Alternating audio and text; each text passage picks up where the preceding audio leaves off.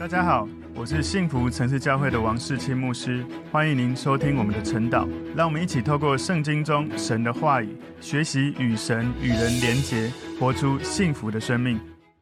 今天我们早上晨祷的主题是不被恶人的命运困扰。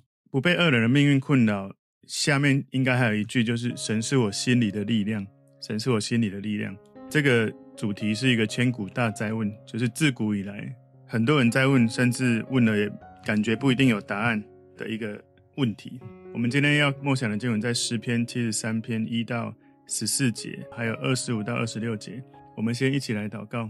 主耶稣，我们谢谢你透过今天你的话语，帮助我们能够体会那一些在神面前敬虔的人，他们如何看到这些恶人的时候，他们的内心贴切的状态，以及他们如何转向神。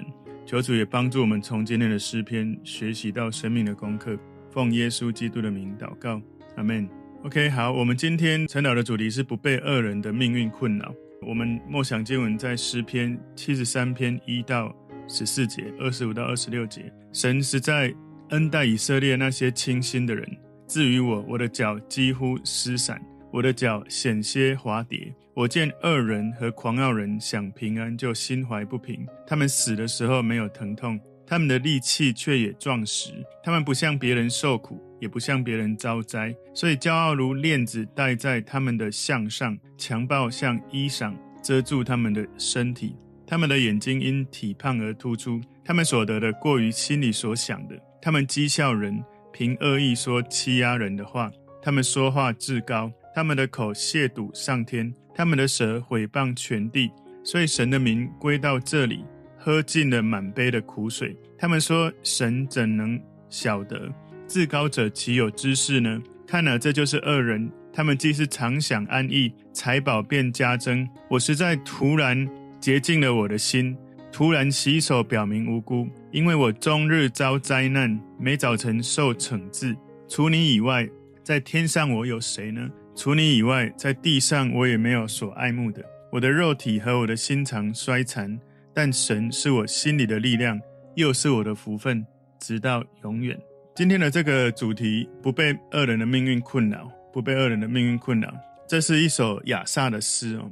亚萨可能是一个圣殿合唱团的指挥者，是一个领导者。这是一个在讲义人跟恶人的命运，不知道什么缘故让这些恶人兴旺。而义人会受苦。这首诗篇，它的标题写亚萨的诗篇哦。亚萨他是大卫跟所罗门时代伟大的歌手跟音乐家。你可以去看历代志上十五章、十六章跟二十五章，你会看到亚萨。特别亚萨他不只是个音乐家，不只是个领导者，这个合唱团或者我们所谓现在的敬拜团的带领者，他也是个先知哦。在历代志上二十五章第一节说，大卫和众首领分派亚萨。希曼还有耶杜顿的子孙弹琴、鼓瑟、敲拔、唱歌。那个唱歌的原文是说预言。历代志下二十九章三十节说，西西家王与众首领又吩咐利未人用大卫和先知亚萨的诗词颂赞耶和华。所以，我们如果从诗篇七十三篇来看代名词，哈，你会有更深的体会。这首诗篇有何等的，我觉得非常的厉害啊，非常的。美妙的一种安排，好像亚萨他被恶人的命运困扰的时候，一开始他觉得他看到这些恶人的命运这么的顺利，我非常的困扰。诗篇七十三篇一到十二节，这里面的代名词是他们，他的焦点在这些恶人，就是他们，所以这些恶人是一到十二节的重点。然后呢，接下来是三到十七节，他描述他自己掉入一种沮丧的想法的时候，他的主词，他的这个代名词是我。所以他的焦点从这些恶人进到十三到十七节，变成我是主角了。然后呢，从十八到二十二节，他把代名词改变成为你。这个你当然是神哈，是大写的 Y Y O U You。所以当他开始去找问题的解决方案的时候，他的代名词改成了神，改成了你。这个你是神的意思。最后。诗篇七十三篇二十三到二十八节，他宣告他的信仰跟神之间交流团契的一种确定感。当他在宣告我的信仰，我跟你的交流，跟你的相交，跟你的交流，那个主要的代名词变成了你跟我合在一起了。所以你看到一个人，当他遇到这些不平的事情，他的焦点往往就是在不平的事或人，接下来就会开始把自己当中心。然后呢，他开始想要真的改变的时候，他的焦点如果没有转向神，他可能还会持续掉落在坏人或是自己身上来成为那个主角，所以他就会一直困在里面。怎么样脱离那一种痛苦不舒服？就是把这个想要解决这个问题的焦点转向神，跟神连结。所以，我们把今天的这个内容归纳四个重点：第一个，恶人的心盛令人不平；恶人的心盛令人不平。诗篇七十三篇第一节，神实在恩待以色列那些清心的人。所以亚萨在这首诗篇一开始很清楚地描述、宣告神对他的百姓、对他的子民是良善的、是清心的、是美好的。所以他从这一节第一节里面表达，神是一位良善美好的神，而且神会主动向以色列人跟这些清心的人彰显神的良善、神的美好。亚萨他是大卫时代这个圣殿唱诗班的这个领导者，所以他是一个能够领受神启示来说话、来写诗篇的人。所以亚萨哈，他先宣告他所确信的、所知道的，他确信知道神是良善美好的神，他没有怀疑这件事，而且是他坚定的信念。所以，如果我们确定我们所知道的某件事是非常重要、非常好的，因为当我们被一些不好的事困扰的时候，特别是我们难以理解为什么会有这样的事发生，明明这不对，为什么会这样发生呢？这个时候，我们一定要有一些内心的锚，这个锚能够定在那一些我们确定、认同、知道更重要的事情，才不会让自己掉入一种神没有要你进去的战场，你去打，打完了也没有奖赏，只有一堆死伤而已。所以一开始第一节。亚萨就先确认他所确认内心的锚，就是神是良善是美好的，所以我们也可能会有这样的经验。我们看到坏人顺利，自己气得要命，本来我们应该要做的事就没有心情去做，也没有力气去做了。所以这就是作者他所谓接下来第二节所说的：“我的脚几乎失散，险些滑跌。”所以诗篇七十三篇第二节：“至于我，我的脚几乎失散，我的脚险些滑跌。”所以亚萨他知道。在第一节有关神的这个美好良善是完全正确、完全真实的。可是另一个让他觉得非常不安的事实，这个事实让他快要跌倒，他的脚差一点滑倒。所以就算是神使用的领袖，也会有怀疑。就像亚萨这样子的感受，好像他说：“我的脚几乎滑倒。”可能真的他差点滑倒，但是他的脚实际上并没有滑倒，至少他的脚没有真正的滑倒，而是感觉快滑倒了。所以他没有滑倒，以至于他忘记他是神所使用的领袖，有一个责任来带领大家去经历、去认识神的美好。所以他差一点滑倒，但没有滑倒，他继续的扮演好神要他扮演的角色。诗篇七十三篇第三节：我见恶人和狂傲人想平安，就心怀不平。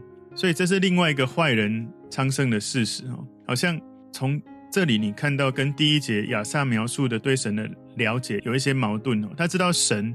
他对以色列清心的人是良善是美好的神，可是好像神对那些恶人狂傲人也是良善美好的神。这一切对亚萨来说好像很不公平，让他觉得不舒服，快要跌倒了。所以亚萨看到在生活当中明显的一些事实，许多人他们承认神对他们来说是一个良善美好的神，可是对于那些恶人、那些狂傲的人来说，神好像也真的太好了，好到。为什么会觉得太好？因为连这样的恶人、这样的坏人，怎么会值得神对他们这么好？所以，我们看到这样的事情产生这种想法的时候，心里就会开始有嫉妒。为什么神允许恶人繁荣昌盛？这是一个大哉问。我也常常被问这个问题。这个问题会让人开始去质疑神或者这个整个宇宙、这个世界的道德有没有次序？毕竟会有人问说：那这样做好人有什么好处？如果坏人跟好人，他们一样的富足，甚至坏人比好人更富足。我们这些进钱的人，我们的奖赏到底是什么？如果我们的结局都一样，为什么我要那么辛苦当好人呢？其实这个问题，我们如果家里有孩子哈，许多的孩子在很小就都会问这个问题：为什么那些坏人这么顺利？不管是在政治或企业或教育或任何一个领域，好像不一定是好人才会有好报，好像那些坏人好像也有好的结果。所以，所有的好人会去想：如果神掌管一切，这些坏人的计谋就一定会失败，会遇到困难。他们应该要受到公开的惩罚。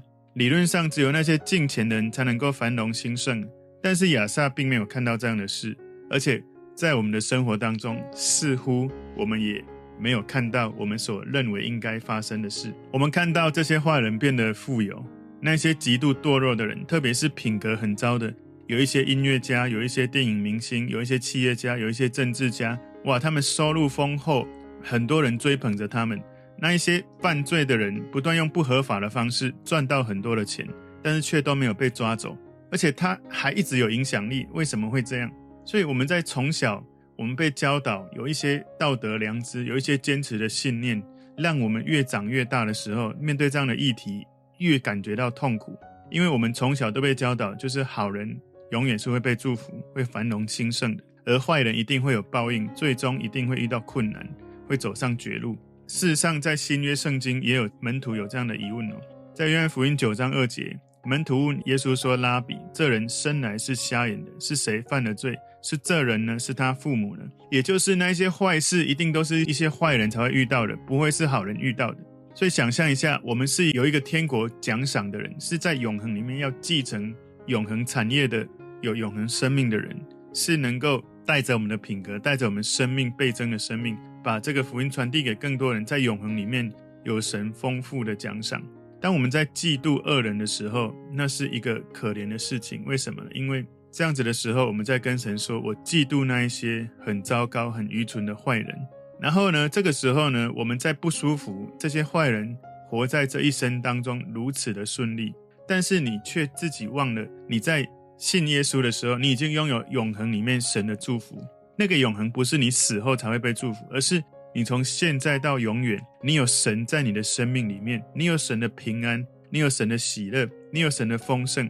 你外在看起来那些恶人似乎都很顺利、很富有，可是你不知道他们的内心的世界到底是什么。至少在你的内心世界，你有永恒，你有神一切的本质，你有神一切的丰盛，你的里面充满了无限。可是你竟然在嫉妒那一些外在看起来很多，可是里面却是空虚的人。这个是一个有趣的对照哦，你的里面充满永恒，然后那个坏人的里面很多的焦虑、空虚、不安，然后你在羡慕那个坏人外在看起来一切的美好，而忘了你有最美好的神在你里面。所以今天不被恶人的命运困扰。第二个重点，恶人美好的生活，恶人美好的生活。诗篇七十三篇第四节，他们死的时候没有疼痛，他们的力气却也壮实。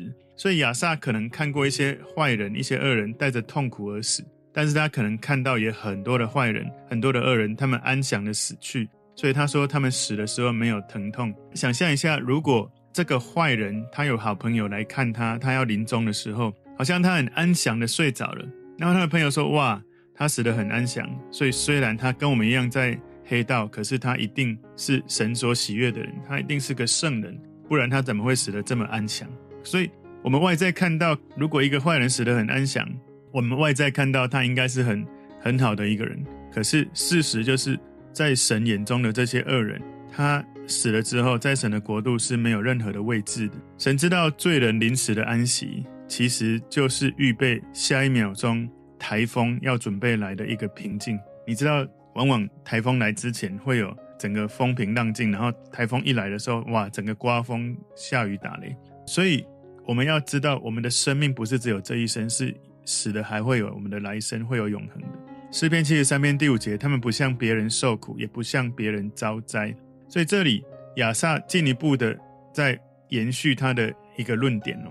坏人呢，不仅是跟艺人一样得到回报，而且他们似乎比那一些心地纯洁的，比我们这一些敬虔的人，好像更被神祝福。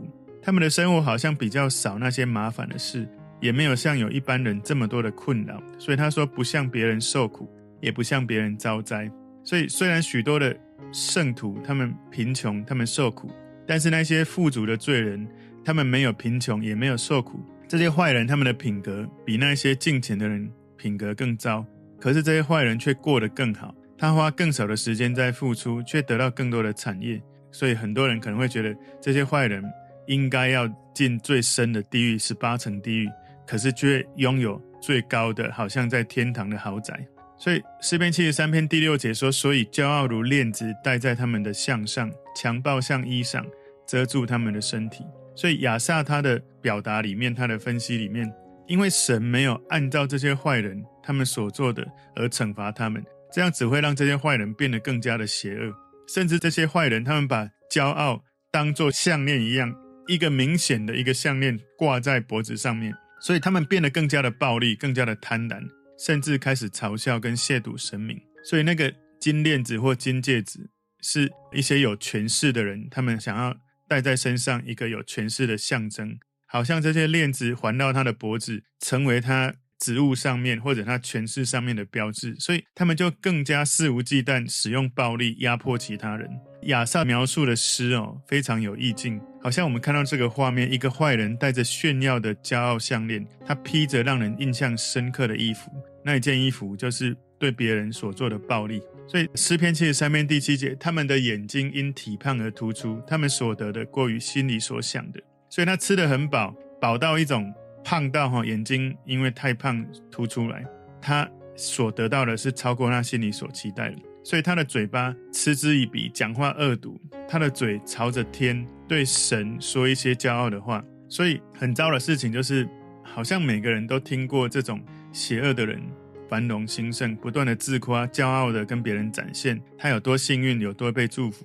所以从亚萨的描述，我们看到这些。很有钱、很有名声、有权势这样子的人，他们很骄傲、很有暴力、很贪婪，说话很难听的这些坏人，他们可以昂首阔步、勇敢地走在他的邪恶的道路上面。很多人会很纳闷，为什么这些坏人这么繁荣，但是神却对这些坏人的状态完全不关心，没有去关照一下，这会让很多认真想要做好事的人心里会感觉到不安，就好像亚萨一样，你知道，特别哈，我觉得这个。描述这个人胖的状态，胖到一种他的脸部肌肉线条都改变了，太过圆润而看不到脸部的肌肉。就像你看，其实猪的脸哦，猪的身体就是整个圆滚滚。当然，我不是说人是猪，然后只是说一个人胖到一种程度的时候，油光满面，整个脸哦圆润润，看起来好像很顺利，可是事实上却是很糟的人。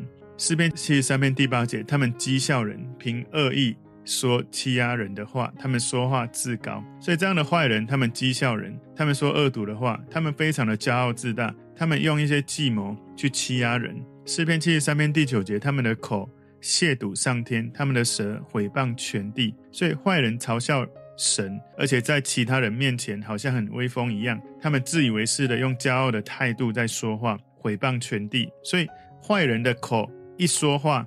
听到的人就会不舒服，因为满口都是恶言。今天不被恶人的命运困扰。第三个重点，敬前人的疑惑，敬前人的疑惑。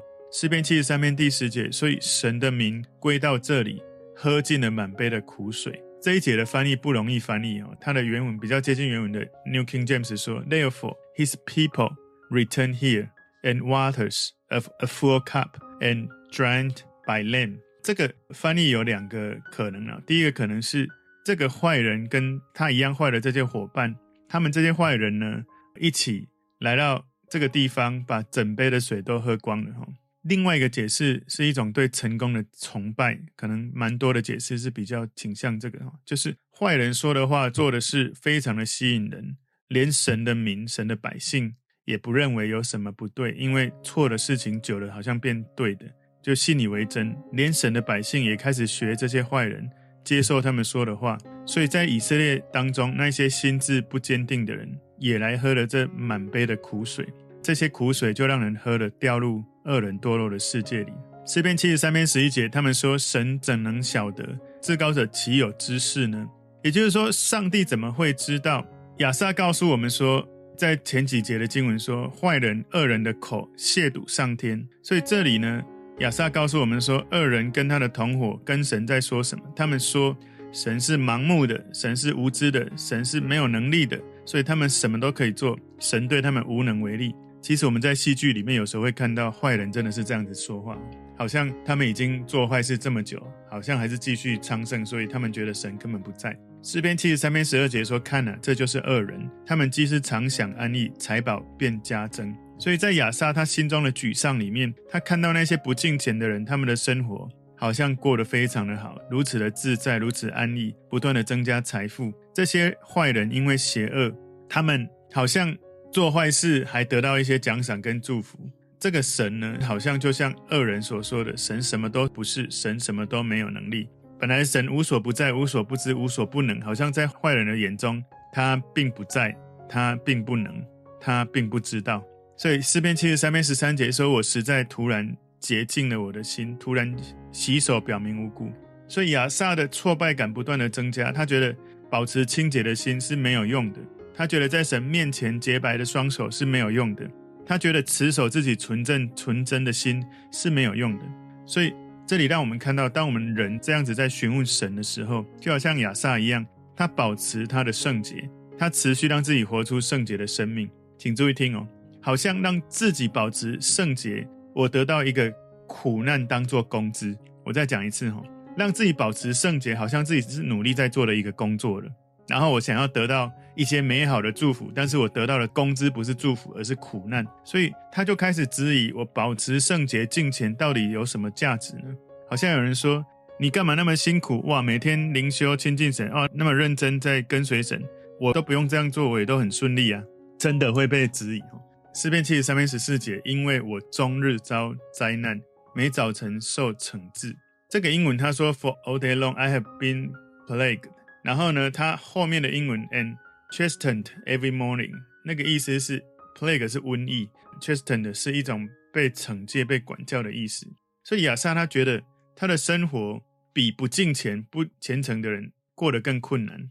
当坏人享受他这么多的财富、安逸跟骄傲的时候，亚萨他需要忍受各种的灾难、瘟疫、许多的折磨，而且每天早晨感觉好像被神管教，然后甚至终日遭灾难。终日感觉在这种瘟疫的痛苦当中被折磨。瘟疫是不好的，但是瘟疫呢，我们可以知道它可能是不知名的，或者是大自然的缘故。可是被管教比瘟疫染上你，你会觉得更不舒服。好像亚萨在暗示神，你怎么用这么多的困难在折磨我？而上帝神啊，你对恶人这么宽容，你对我这么严厉。但是其实有时候我们在写诗的时候，在写一些心境的时候。有时候我们会夸大我们所遇到真实的状况，其实恶人的生活可能不像亚萨所描述的那么好，他亚萨自己的生活可能也没有像他描述的那么糟。但是我们不能够否认哦，或者不能够反驳亚萨在诗篇里面所陈述的感觉。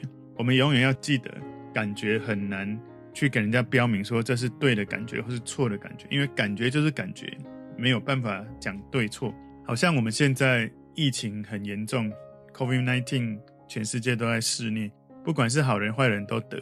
会不会有的人觉得说那些坏人都没有得，为什么好人都得到确诊，而且还死亡？怎么办呢？本来我今天只有预备到这里，可是我觉得需要把后面最后面他所说的把它阐述出来。所以今天不被恶人的命运困扰。第四个重点，神是我心里的力量，这是重要的解答。神是我心里的力量。诗篇七十三篇二十五节，除你以外，在天上我有谁呢？所以亚萨他开始渴望把那个焦点放在神的身上，他开始放在永恒里面，他的心境最美好的表达。除你以外，在天上我有谁呢？所以亚萨开始体会，开始明白，天堂有更多祝福他更美好的东西。他从现在一直到有一天，其实他现在就可以体会天堂，而有一天他死亡之后，他世世代代会有神的同在，会有天使。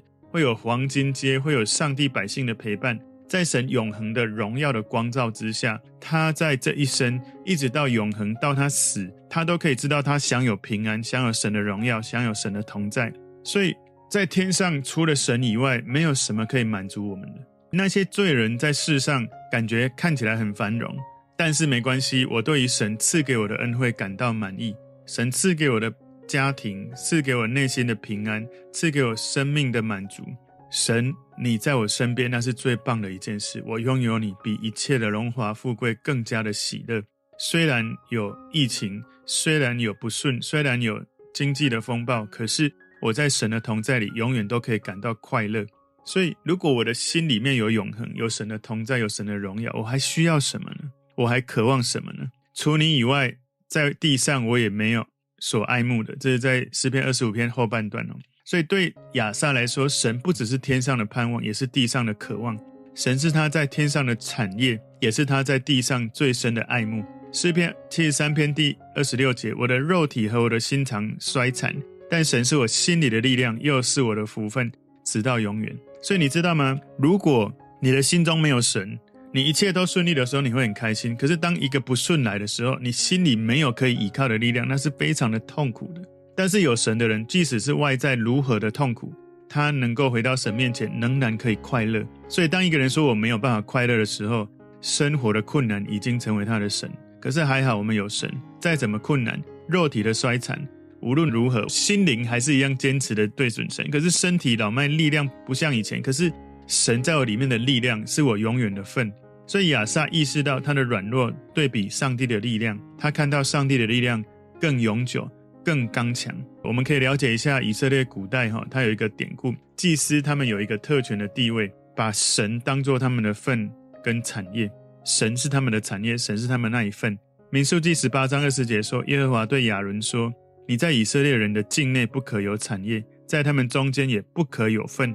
我就是你的份，是你的产业。”也就是这些祭司立位人，他们被夺走土地所有权的特权，可是他们跟立位人一样，都得到从主而来的十分之一的这些需要的供应，还有各种供物的照顾，所以。他在讲到说应许之地的划分，我的福分好像是一种应许之地的划分。我在人间，也就是在下面这个世界，我没有看到很多我觉得我应该有的这些产业，没关系，因为我在上面有最美好的祝福。而我现在在下面这个地上，我就已经开始支取那个上面的祝福。我相信一件事哈，当我们的人的属灵的复兴开始的时候，神也会带动我们物质的复兴。往往我们的焦点。不断的看着不是神，我们就好像没有办法经历那个里面跟外面一切的满足。想象一下，不管你是好人或坏人，你是希望只要外面丰盛就好，里面空虚没关系，还是只要里面丰盛就好，外面空虚没关系？还是你希望里面外面都丰盛？当然，聪明的人就是要里面外面都丰盛。可是很多人要从外面追到里面很难。可是如果你从里面，充满了，在自然的相信属灵的复兴会带动外面物质的复兴，那么会比较你没有那么困难。不管你年纪多大，不管你外在环境如何，总是你在里面有一种昌盛永恒的状态，就能够带动你外面的昌盛跟永恒。所以今天的主题不被恶人的命运困扰，我们把它归纳四个重点哈。第一个重点，恶人的兴盛令人不平；第二个重点，恶人美好的生活；第三个重点，近前人的疑惑。第四个重点，神是我心里的力量。我们一起来祷告，主，我们谢谢你，透过今天诗篇的经文，让我们看到，虽然我们从亚萨前面看到好像恶人如此顺利，可是我们看到更宝贵的是，在后面亚萨他转念在你身上的时候，他体会到在天上除你以外我有谁，在地上我没有所爱慕的。神是我们心里的力量，是我们的福分，直到永远。求神。你成为我们生命里面的产业跟祝福。我们宣告，就像耶稣所说的：“我来了，是要让人的生命可以得到丰盛的生命，而且得到更丰盛的生命。”那个盗贼来，撒旦来是要偷窃、杀害、毁坏我们的生命，但是耶稣来了是要叫人得到丰盛、得到祝福。我宣告，你把这样的丰盛、这样的祝福充满在我们的生命里面。因为让我们得到生命，是得到在这个世界里面我们有满足的生命，而且得到更丰盛的生命，是在永恒里面一直到永远的福分。主，我们赞美你，求主打开我们的灵里面的眼睛，看见你的应许。奉耶稣基督的名祷告，阿门。